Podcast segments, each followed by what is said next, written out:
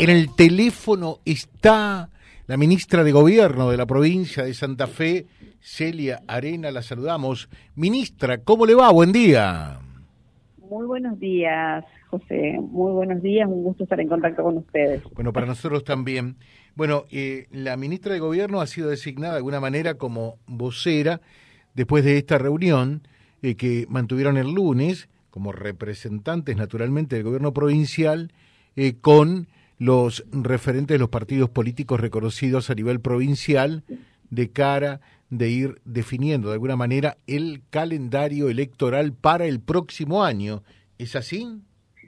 Exactamente, estuvimos en esa reunión el día lunes, como decía recién José Luis, eh, con los referentes y las autoridades de los partidos de los partidos políticos, hablando un poco acerca del calendario electoral provincial del año que viene.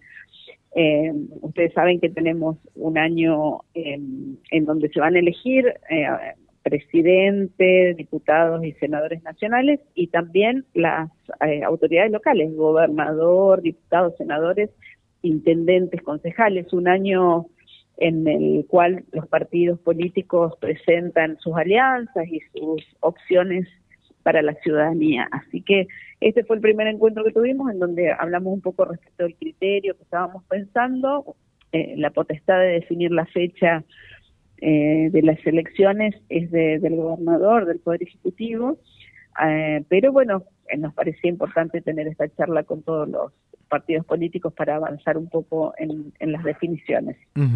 Eh, lo cierto es que eh, habría elecciones primarias para fines de junio, eh, principios de julio, antes de las vacaciones obviamente, y ya la elección general hacia fines de agosto o principio de septiembre, ¿no? Exacto, nosotros planteamos como fechas tentativas para las generales, eh, el 10 de septiembre, por ley, la, la, última fecha posible que tenemos para llevar adelante las elecciones eh, generales es el 10 de septiembre.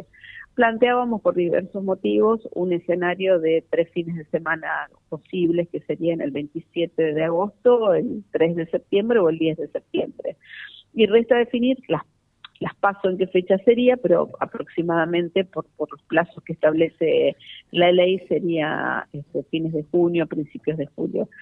La definición y, y, lo que dispara, digamos, la puesta en marcha de todo el calendario electoral y hace que empiecen a correr eh, los plazos es el decreto de convocatoria a elecciones. Ese decreto sería este eh, la fecha en que se, se sustancia sería más o menos a fines de febrero, principios de marzo.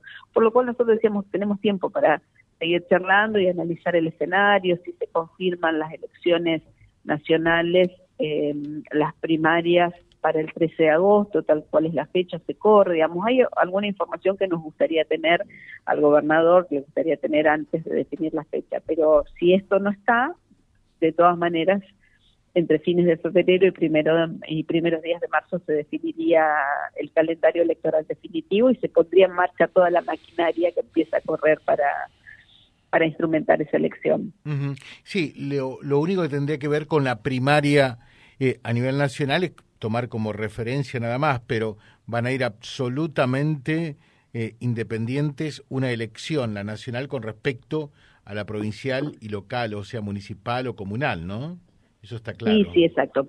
Eso por ley aparte no pueden coincidir, pero además de eso, digamos, este, en el podría coincidir, por ejemplo, la paso con la general de la provincia, la paso nacional con la general provincial, y eso es lo que queremos tener. Hoy por hoy con estas fechas no coinciden porque está establecido que la paso nacional es el 13 de agosto y la general nosotros planteamos estas fechas de, 10 de septiembre. Pero bueno, hay un todo un debate en el Congreso y una posibilidad de achicar eh, los plazos, de achicar la distancia que hay entre la paso nacional y la general nacional, entonces se podría correr. Nosotros estimamos que eso no va a suceder, pero bueno, vamos a esperar también hasta el mes de febrero para tener esa certeza. Eh, y de ese punto de vista, porque eh, por allí no, no hubo mayores repercusiones, pero me imagino que lo que ustedes proponen es lo, lógico, lo entendible, eh, no, no hubo nada fuera de lo que está normado, así que hubo prácticamente, pienso, presumo, acuerdo, entendimiento por parte de los partidos o no? Sí, sí, fue una charla con donde coincidimos, manifestaron en las distintas fuerzas políticas su preocupación eh, respecto a que no coincida la paso eh, provincial, no coincida con las vacaciones, eh, que, siempre son a mediados o fines de julio, cosas que nosotros tenemos en cuenta.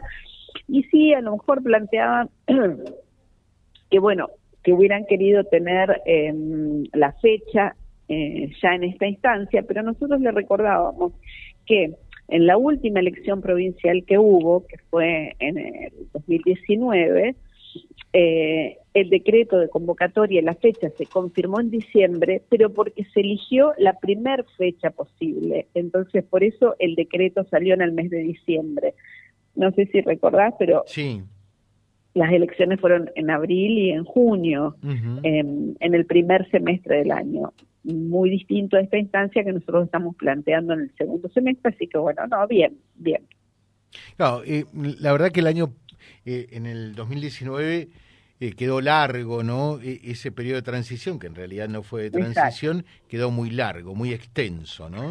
Muy extenso, demasiado extenso, seis meses de transición es demasiado extenso y aparte hace que la, la ciudadanía esté prácticamente todo el año escuchando este eh, las propuestas electorales, el primer semestre las provinciales, después las nacionales. En cambio, acá, este, si bien respetamos los marcos distintos, pero bueno, sería en el segundo semestre tanto la campaña provincial como la campaña nacional. Lo que sería inevitable de todas maneras, Celia, es el hecho que eh, el año que viene los santafesinos habremos de ir a las urnas cuatro guion cinco veces, ¿no? Exactamente, exactamente. Como cada cuatro años eh, tenemos tenemos todas esas fechas para concurrir a votar. Eh, otra otra variante, otra alternativa, o sea, respetar absolutamente y a rajatabla todo lo normado. No no hay nada que pueda salir como novedoso de último momento, ¿no? No, no, no, no, para nada. No, no, no, no. Esto, esto, pues, digamos, como decías, este, planteamos eh, dentro del marco de los plazos que nos da la ley cuáles serían los que optaríamos en función de esto que decías recién como algo central que es no tener una transición tan larga.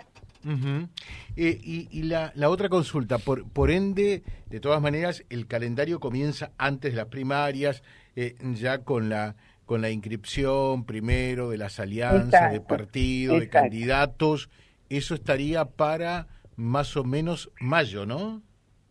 Claro, aproximadamente, sí. Depende, depende de las de las fechas finales, pero sí, seguramente sería este abril, mayo. La presentación de listas, eh, cierre de alianzas, etcétera. Por eso el primer hacía mención a la importancia del decreto de convocatoria porque es el que pone en marcha toda esta maquinaria. Eh, a, suerte de balance, ¿qué está dejando este 2022 que está finalizando? Bueno, el año que viene me imagino, ¿no? Tiempo para aburrirse no va a tener como ministra de gobierno con todas estas no, elecciones. Seguramente. Eh, pero no, eh, nunca, nunca, nunca tenemos tiempo para, para aburrirnos porque aparte, bueno, tenemos como mucho compromiso con, con el trabajo y todo. Y obviamente el año que viene también está esta cuestión electoral, pero la verdad que este año fue un año muy intenso de trabajo, dejamos atrás dos años de pandemia, si bien, como siempre dice nuestra ministra Sonia Martorano, eh, la pandemia no terminó, esto lo vimos con los picos que hubo en los últimos días, hay que seguir vacunándose y cuidándose, pero sí hay una realidad que las actividades eh, durante este año pudieron desplegarse prácticamente con normalidad y eso es lo más positivo. Y, creo que como balance, José Luis, de eso, como producto y fruto de eso, los números que se dan en la provincia este año eh, son muy muy positivos. baja de desocupación, en tema de eh, reactivación industrial. Obviamente que falta falta mucho y que estamos trabajando en función de eh, ir cerrando más brechas, ir potenciando cuestiones, pero la verdad que la recuperación post pandemia de la provincia fue muy, muy importante y este año se trabajó mucho en ese sentido. Le dejo un saludo, ministra, que tenga un buen día. Bueno, muchísimas gracias. Felicidades. Muchas gracias. Felicidades también para usted. La ministra de Gobierno de la provincia, Celia Arena, hablando del calendario electoral tras reunirse con los representantes de los distintos partidos políticos a nivel provincial www.vialibre.ar, nuestra página en la web, en Face, Instagram y YouTube. Vía Libre Reconquista. Vía Libre. Más y mejor comunicados.